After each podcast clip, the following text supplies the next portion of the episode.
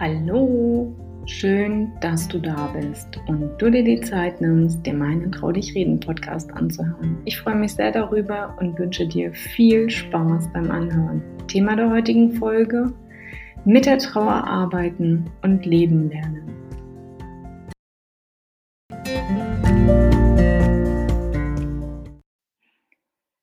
Der Verlust eines liebenswerten Menschen hinterlässt eine tiefe Leere. Es ist still an der Stelle, an der sonst jemand gelacht, geguckt oder vielleicht auch freudig gewunken hat. Alles, was jetzt noch bleibt, ist einfach nur noch die Erinnerung. Die Erinnerung an einen Menschen, der einem ein halbes Leben lang begleitet hat. Ich weiß nicht, wie es dir geht, aber gerade war Weihnachten und auch ich kenne die Trauerphasen in und auswendig. Und ich weiß, dass meine Trauer oder nennen wir es besser die Erinnerung an solchen Tagen vermehrt wiederkehrt und in mein Bewusstsein tritt.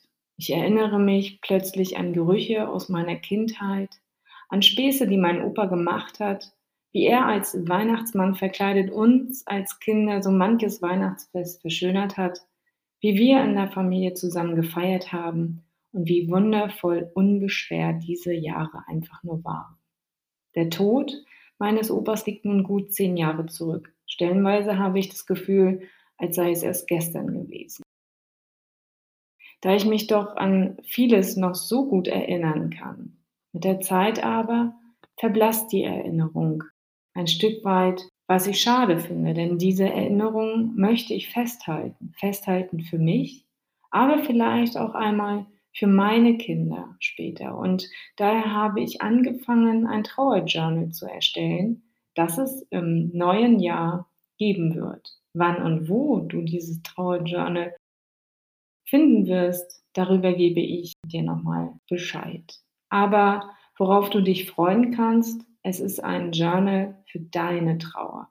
Mir war es wichtig, eine Art Tagebuch zu gestalten, um die eigene Trauer in Worte zu verpacken und die Gefühle und Emotionen niederzuschreiben in deinem Stil und in deinem ganz eigenen Tempo. Denn Trauer hat nun mal ganz individuelle Facetten. Und ebenso wie es dir gerade geht, ohne dass jemand anderes darüber urteilt und wertet. Denn wenn das eigene Schiff aus dem Fahrwasser gerät und hilflos und fahrunfähig auf dem Meer treibt, dann kann es hilfreich sein, etwas an seiner Seite als Anker zu haben, der einen durch die Trauer leitet. Dieses Journal umfasst neben den täglichen Fragen nach deinem Wohlbefinden auch zahlreiche Übungen, Fragen und Raum für deine Erinnerung. Denn die Besonderheit des Journals ist es nicht, nur die eigene Trauer darin festzuhalten, sondern auch Erinnerung an einen liebenswerten Menschen festzuhalten und niederzuschreiben.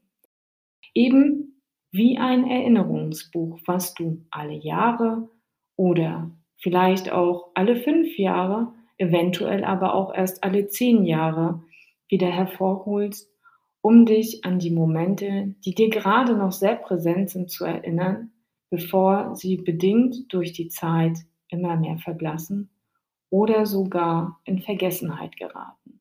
Du bestimmst den Zeitpunkt, wann du dich mit dir und deiner Trauer beschäftigen möchtest, um dein Schiff wieder in Richtung Fahrwasser zu steuern. In dieses Journal sind meine Erfahrungen aus den letzten zehn Jahren mit eingeflossen. Was mir in meiner Arbeit mit meiner Trauer geholfen hat und was eventuell auch dir helfen kann. Das aber entscheidest ganz alleine du. Es ist ein Angebot und vielleicht sind für dich ein paar hilfreiche Impulse dabei, die du gut in deinen Alltag integrieren kannst. Ich kann mich noch sehr gut an meine Trauer erinnern, wie überwältigt ich von meinen Gefühlen war und an der einen oder anderen Stelle auch ziemlich hilflos mit meinen Tränen dastand, weil sie ungefragt erschienen, weil ich gerade einen Song gehört hatte, der mich an die Person erinnert hat, ich gerade an dem Ort vorbeigefahren bin, der voller Erinnerung war, jemand etwas zu mir gesagt hat, was sonst nur diese eine Person zu mir gesagt hat. Oder weil ich etwas trug, was mich so sehr an denjenigen erinnert, dass es mir schier die Beine weggerissen hat. Aber auch Träume und davon unzählige. Ich glaube, ich könnte die Palette hier noch unendlich weiterführen, was für kleine Trigger jeden Tag in das Leben kommen und immer noch mal anklopfen, um mich an jemanden zu erinnern. Und es gibt unzählige Momente, in denen ich überrascht wurde und mich ein Gefühl überrollte, was ich vorher so nicht kannte. Für mich lässt sich dieses Gefühl schwer in Worte fassen. Vielleicht geht es dir ähnlich. Ich habe aufgehört, nach einem Wort dafür zu suchen, was dieses Gefühl allumfänglich beschreiben würde. Wenn es aufkommt, weiß ich genau, was los ist. Kennst du das? Und viel wichtiger, ich nehme mir bewusst die Zeit, dieses Gefühl zuzulassen. Ja, es heißt auch mal, dass mir plötzlich die Tränen in die Augen schießen in den denkbar ungünstigsten Situationen. Zum Beispiel auf der Autofahrt zwischen zwei Kundenterminen, wenn mich jemand festdrückt, der mir sehr nahe steht, wenn jemand von der Person zu reden beginnt und meine Erinnerung in der ganzen Farbpracht wieder erscheint. Wenn es keine Tränen sind, dann schnürt es mir eher den Hals zu und ein dicker, fetter Kloß hindert mich daran zu schlucken. Ich brauche dann einen kurzen Moment einfach nur für mich. Ich besinne mich auf meinen Atem und versuche mich zu entspannen, was mir mit den Jahren, wie ich finde, immer besser gelingt. Was mir jedoch bisher nachhaltig am besten im Umgang mit meiner Trauer geholfen hat, ist tatsächlich Sport. Und ich bewege mich sehr viel, um mich auszupowern und um meine Akkus wieder aufzutanken. Hier bekomme ich den Kopf frei und dann aber auch die entsprechenden Ruhephasen, in denen ich es mir gemütlich mache, mir einen Kaffee oder Tee koche, mich in meine Wohlfühlecke verkrieche und mein Erlebtes einfach nur niederschreibe und die damit verbundenen Erinnerungen. Und aus dieser Idee heraus ist mir auch der Gedanke mit dem Trauerjournal gekommen. Nicht nur das Schreiben hat dazu beigetragen, ebenfalls haben die Atemübungen wie zum Beispiel Meditation mir auf meinem Weg durch die Trauer geholfen. Oh ja, und ich spreche aus Erfahrung, wenn ich sage, dass mein Körper und ich mich dahingehend immer gewehrt und gesträubt haben. Es war mir kaum möglich, zehn Minuten meine Augen zu schließen, ohne dass es an irgendeiner Stelle meines Körpers angefangen hat zu kribbeln und zu jucken. Oh, es war so unerträglich, dass ich einfach abbrechen musste und die Meditation für mich an dem Tag beendet war.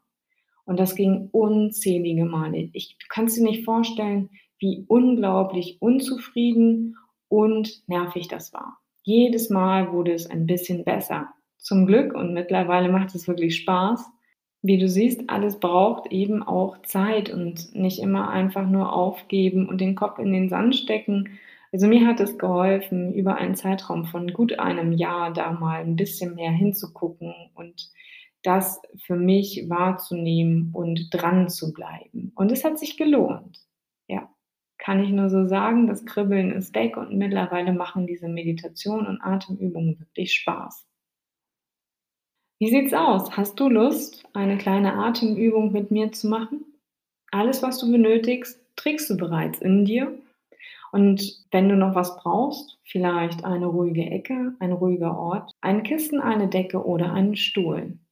Und wenn du soweit bist, dann setz dich gerne auf einen Stuhl oder nimm auf deinem Kissen Platz. Deinen Rücken streckst du gerade aus Deine Schultern können ganz entspannt an deinem Oberkörper hängen. Deine Hände kannst du locker auf deine Knie ablegen oder du legst deine Hände ganz sanft auf deinen Bauch ab. So wie es sich für dich gut anfühlt. Dein Blick ist dabei leicht nach unten gerichtet. Wenn du magst, darfst du gerne deine Augen schließen. Richte nun deine Aufmerksamkeit auf deinen Atem. Atme tief durch die Nase in den Bauch ein und lass mit jeder Ausatmung durch deinen Mund alles los, was dich noch beschäftigt. Spüre, wie sich mit jeder Einatmung dein Bauch hebt und mit jeder Ausatmung dein Bauch senkt. Wenn Gedanken kommen, nimm sie einfach nur wahr, ohne sie zu bewerten oder ohne sie zu verdrängen. Führe deine Aufmerksamkeit wieder zurück zu deinem Atem. Übe dies für die nächsten fünf Minuten. Anschließend komme langsam wieder zu dir zurück, öffne deine Augen und strecke dich gerne einmal. Solch kleine Übungen kannst du wunderbar in deinen Alltag integrieren als Morgenroutine, vielleicht aber auch als Alltagsroutine oder Abendroutine. Glaub mir, die wirken Wunder. Dies kannst du beliebig oft am Tag wiederholen, so wie es dir gut tut. Buddha sagte einmal, laufe nicht der Vergangenheit nach und verliere dich nicht in der Zukunft. Die Vergangenheit ist nicht mehr, die Zukunft ist noch nicht gekommen und das Leben ist hier und jetzt.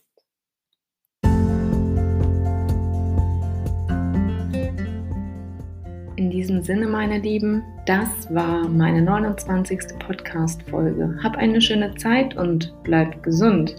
Ich wünsche dir, wenn wir uns nicht mehr hören, und ich denke, das werden wir in dieser Woche so auf diesem Wege nicht mehr einen zauberhaften Rutsch ins neue Jahr, dass du gesund bleibst und dass du im Kreise deiner Liebsten ein wenig feiern kannst. Wir hören uns. Bis dahin, deine Caroline.